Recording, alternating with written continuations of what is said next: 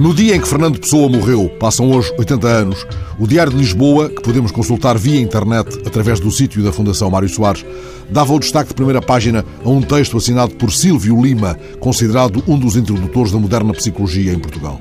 O texto era dirigido ao Clube dos 100 a Hora e era iniciado com uma exclamação: A velocidade, meus amigos! O texto demora-se uns parágrafos na destrinça entre os conceitos de espaço e distância. O espaço, escreve Silvio Lima, é sempre o mesmo, absoluto.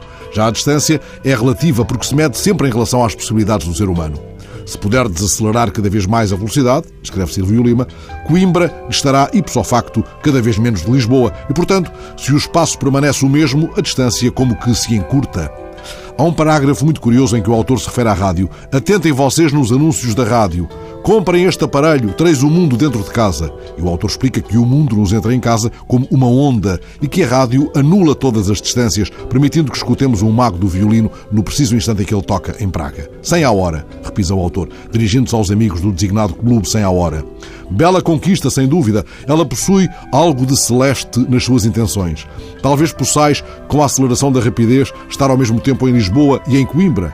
Mas Silvio Lima alerta, entretanto, para o reverso da velocidade. Cuidado, ela é um tóxico violento. A trepidação da máquina infiltra-se como gás subtil na alma. A pressa exterior suscita a pressa interior. Esse é o mal da juventude contemporânea. Tudo realizado à pressa, numa improvisação febril. E Silvio Lima observa o modo como o apego ao fugitivo e ao efêmero parece impor-se nesses vertiginosos anos 30. É isto no dia em que morre Fernando Pessoa. Que mais publica o jornal nesse dia? Conta-nos, por exemplo, na página 2, que já se encontra completamente restabelecida a formosa e distinta declamadora Alice Oeiras, de quem se anuncia um recital para 8 de dezembro. Terá ela dito nesse recital Fernando Pessoa? A grande Maria Matos era Joana a Doida no Avenida. Anunciavam-se para janeiro as filmagens de Bocage nos estúdios do Lumiar. E o jornal avisava, entretanto, como de costume, nos anos anteriores, não se publica amanhã o Diário de Lisboa. E assim, a notícia da morte do poeta há de surgir apenas a 2 de dezembro, a uma coluna na página 6 causou dolorosa impressão nos círculos intelectuais a morte inesperada de Fernando Pessoa, o poeta do Orfeu, espírito admirável que cultivava não só a poesia em moldes originais, mas também a crítica inteligente e que deixa uma obra extensa, inédita na sua maioria, em língua portuguesa e inglesa, pois Fernando Pessoa era citado pelo suplemento literário do Times como se fora escritor inglês. Adoecera há três dias e recolheu a uma casa de saúde onde morreu anteontem em silêncio, como sempre viveu, fugindo à publicidade e afogando-se na morte discretamente, tal como passara na vida.